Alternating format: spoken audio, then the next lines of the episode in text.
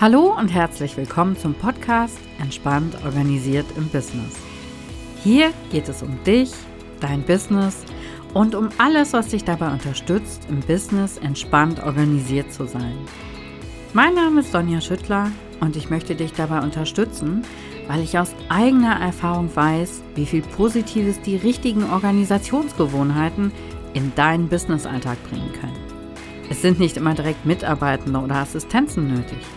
Für den Anfang reichen oft gut strukturierte Prozesse und Abläufe und die Nutzung von passenden Tools und Automationen. Lass dich auch in dieser Folge wieder inspirieren. Viel Spaß! Hallo und herzlich willkommen zu einer neuen Podcast-Folge. Es gibt so ein paar Fragen, die werden mir immer wieder gestellt und deswegen habe ich beschlossen, ich nehme heute mal so eine kleine QA-Folge für dich auf. So ein paar Fragen, wo ich denke, die habe ich schon sehr oft gehört und das bringt dich vielleicht weiter, wenn ich sie mal hier im Podcast beantworte. Ich war letzte Woche auf einer Netzwerkveranstaltung und da habe ich festgestellt, es gibt mittlerweile viele Menschen, die können mit dem Begriff VA, virtuelle Assistenz, etwas anfangen. Aber es gibt auch immer noch so ein paar, die fragen, hm, was machst du denn da eigentlich so? Erzähl doch mal.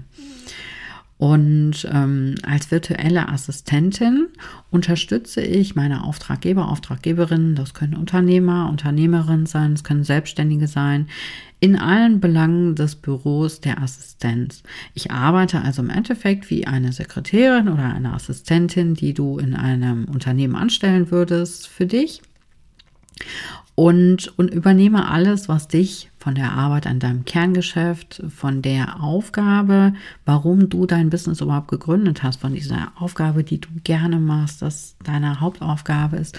Alles, was dich davon abhält, das übernehme ich für dich. Es würde ja zum Beispiel auch ein Manager nicht ohne seine Sekretärin oder Assistentin arbeiten können.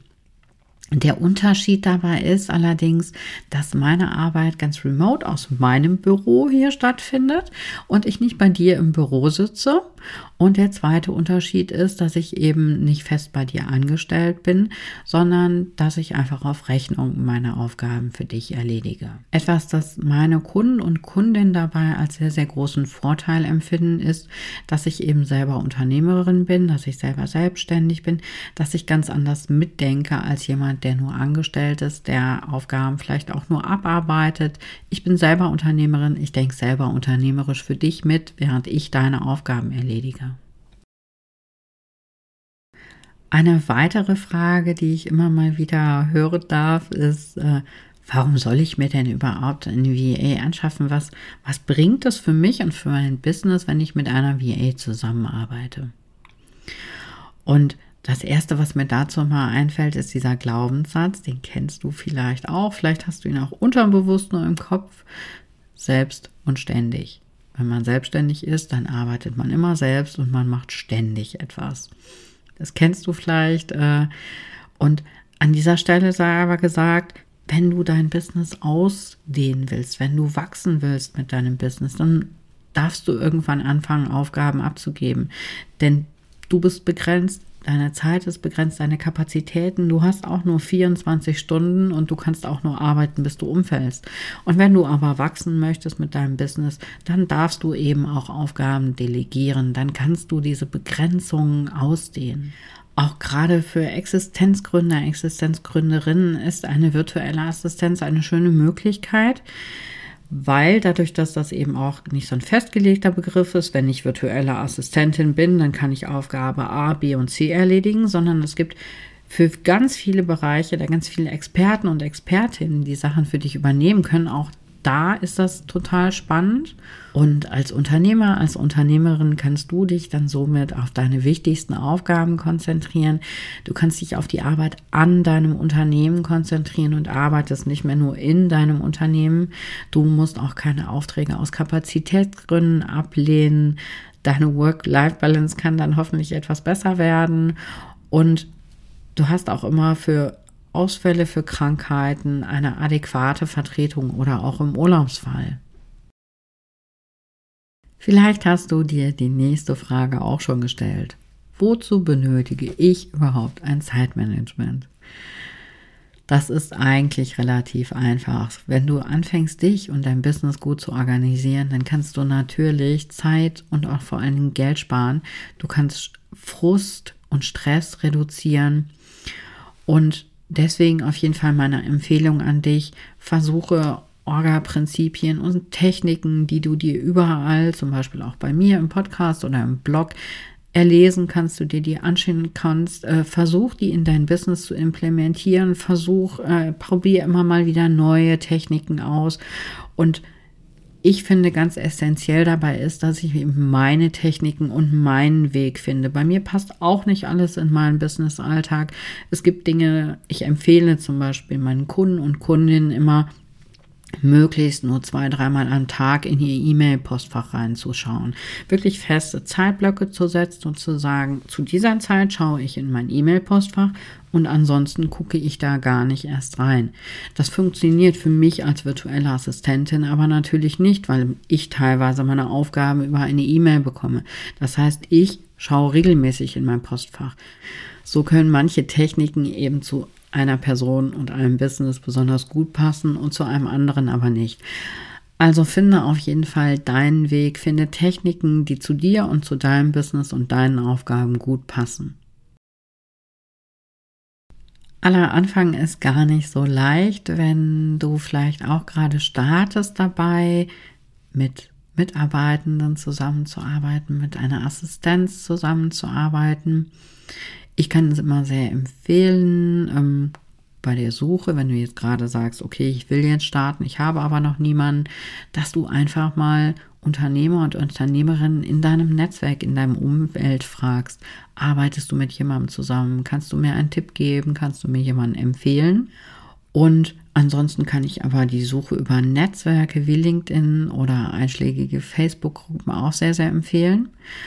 Du solltest in jedem Fall frühzeitig damit starten, weil sonst irgendwann wird es dann sehr eilig. Gerne mag ich dir noch ein, ein paar Überlegungen mit auf den Weg geben. Die kannst du dir jetzt auch gerne aufschreiben.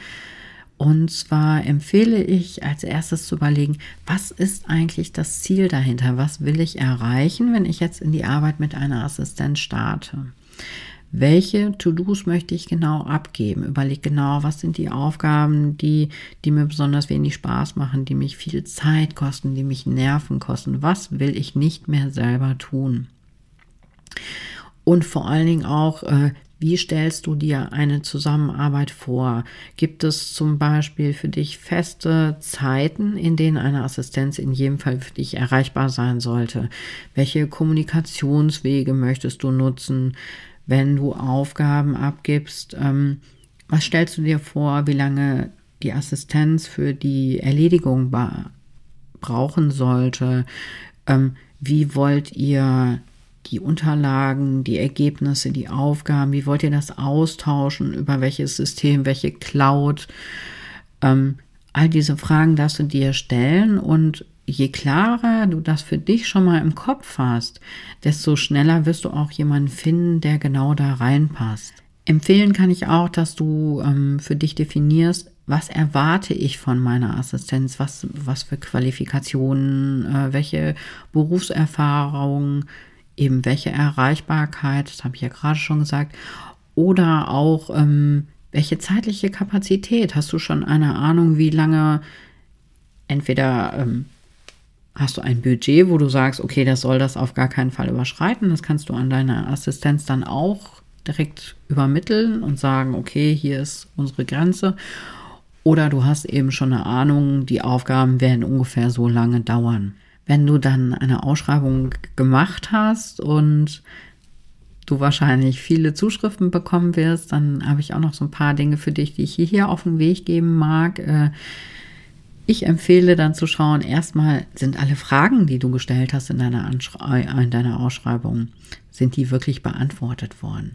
Wurde das genau gelesen, was du geschrieben hast? Manche überlegen sich auch immer noch so lustige Sachen. Äh, wenn du die Ausschreibung wirklich genau gelesen hast, dann schreib äh, grüner Punkt noch ans Ende deiner Antwort oder sowas.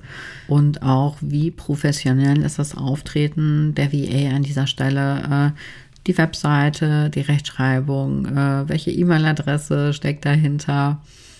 Und auch der Gedanke, wie viele Gedanken hat sich jemand wirklich gemacht äh, beim Erfassen der Antwort an dich? Äh, war der oder diejenige auf deiner Webseite, hat schon mal so ein bisschen geschaut, was machst du eigentlich, womit arbeitest du, bekommst du direkt irgendwie ein kleines Portfolio mitgeschickt oder eine Liste, was die VA für dich übernehmen kann oder musst du da auch noch selbst auf der Webseite schauen. Ähm, ja, das sind so Kleinigkeiten, die vorher durchaus mal überdacht werden können.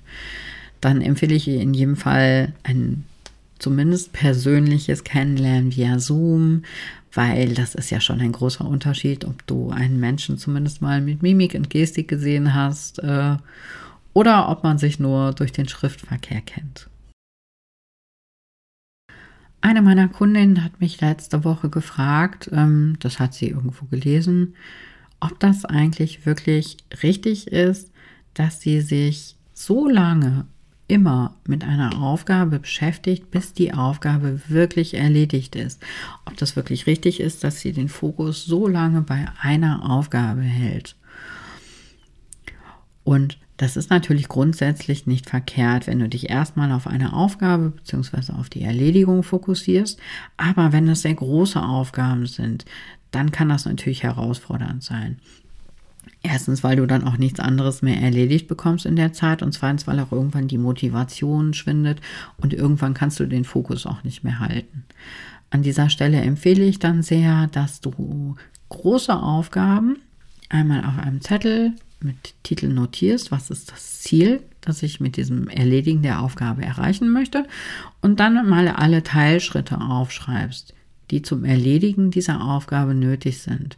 Und diese Teilschritte, die kannst du dann wieder das sind dann deine Aufgaben und somit hast du diese große Aufgabe in Teilaufgaben gegliedert und dann kannst du dich auf die Erledigung eines Teilschrittes fokussieren. Sobald dann ein Teilschritt erledigt ist, notierst du dir, wann du den nächsten Teilschritt erledigen möchtest und dann kannst du dich wieder auf diesen total fokussieren. Trag dir das dann auch wirklich im Kalender ein, hinterleg dir da auch, welche Teilschritte als nächstes erledigt werden müssen und das ist ein bisschen einfacher beim nächsten Kalendereintrag. Und dann hast du dich auch auf eine sehr große Aufgabe gut fokussiert, weil sie eben in kleinen Teilschritten erledigt wird. Eine weitere Frage, die ich ganz oft höre, ist, wie kann das denn eigentlich funktionieren, wenn ich in meinem Büro sitze und du in deinem Büro und wir gar nicht zusammensitzen und zusammenarbeiten? Das konnte ich mir anfangs auch manchmal nicht so gut vorstellen, das funktioniert aber ganz wunderbar. Wir sind ja heute alle unheimlich digital unterwegs, das haben wir ja auch in der Corona-Zeit gemerkt und da ist ja auch noch mal viel gewachsen bei vielen. Und als VA bin ich natürlich technisch sehr versiert. Ich arbeite mich sehr schnell in neue Tools, neue Programme ein und habe den Fokus natürlich immer auf den Programmen, die du nutzt und kann dir aber auch aus der Erfahrung mit vielen Kunden und Kundinnen neue Programme vorschlagen und neue Tools, mit denen wir arbeiten können, wenn du sagst, du hast da noch nicht das richtige Tool.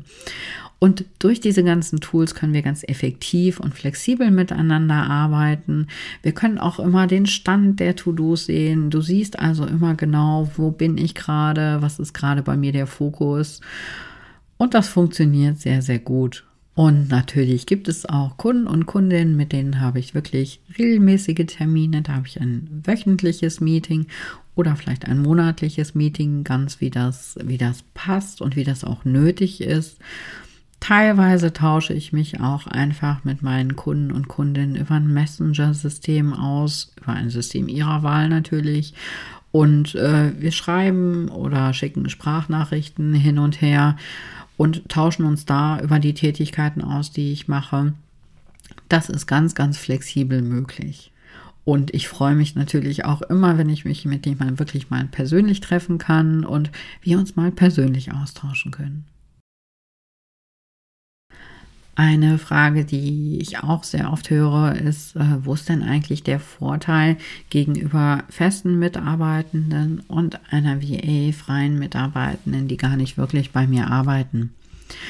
Und lange Zeit habe ich immer gesagt, dass du dann natürlich total viele Kosten sparst, die du eben bei festangestellten Mitarbeitern, Mitarbeiterinnen nicht so hast.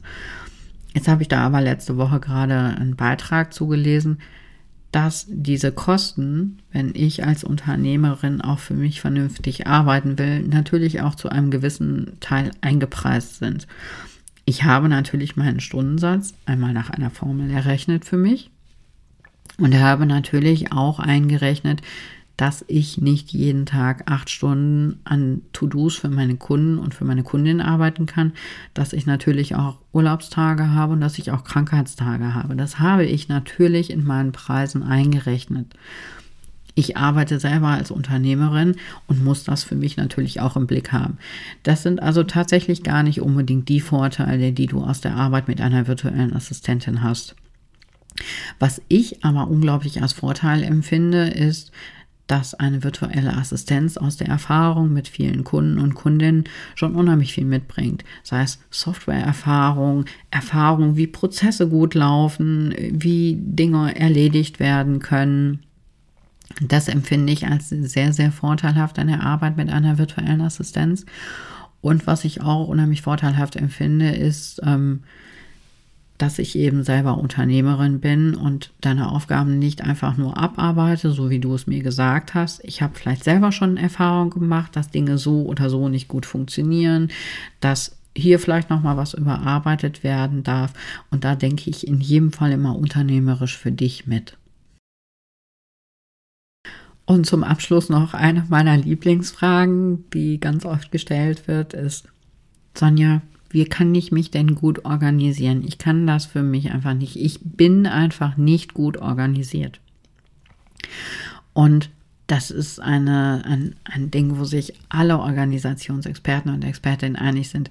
Es gibt nicht das eine System, den einen richtigen Weg oder den einen falschen Weg. Wichtig ist, dass du da deinen Weg finden darfst und dass du dich überhaupt damit befasst und abhängig von deiner Persönlichkeit, von deinen To-Dos, von deinem Business, darfst du für dich selber rausfinden, wann und was für dich gerade das Beste ist und wann und was für dich funktioniert.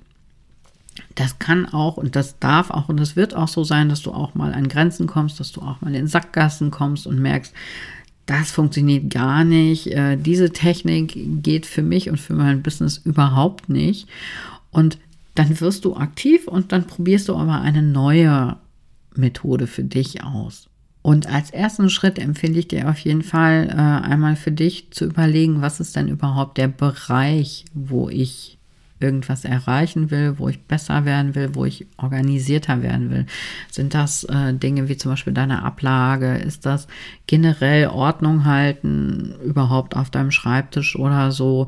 Ist das Kontrolle? Ist das Zeitmanagement? Ist das dein EDV-System allgemein? Äh, was ist der Punkt, wo du sagst, da will ich auf jeden Fall was verbessern und äh, da sehe ich auch einen großen Aufholbedarf. Überleg mal, was das bei dir sein kann, wenn das dein Thema ist und fang an dem Punkt an. Ich freue mich, dass du heute dabei warst, dass du zugehört hast. Ich habe noch ein paar andere Fragen auf dem Zettel, die ich noch gerne beantworten möchte. Es wird also irgendwann nochmal eine QA-Folge geben. Wenn du sagst, oh, ich habe auch eine Frage, ich möchte, dass meine Frage auch gerne beantwortet wird, dann schick mir die einfach. Äh, ich blende hier unten meine E-Mail-Adresse ein, da kannst du die einfach hinschicken und dann vielleicht auch dazu schreiben, wenn du möchtest, dass sie im Podcast beantwortet wird. Ja, dann wünsche ich dir noch einen wunderbar organisierten Tag, eine wunderbar organisierte Woche, beziehungsweise es geht ja jetzt ins Wochenende. Ja, mach's gut und bis zur nächsten Folge.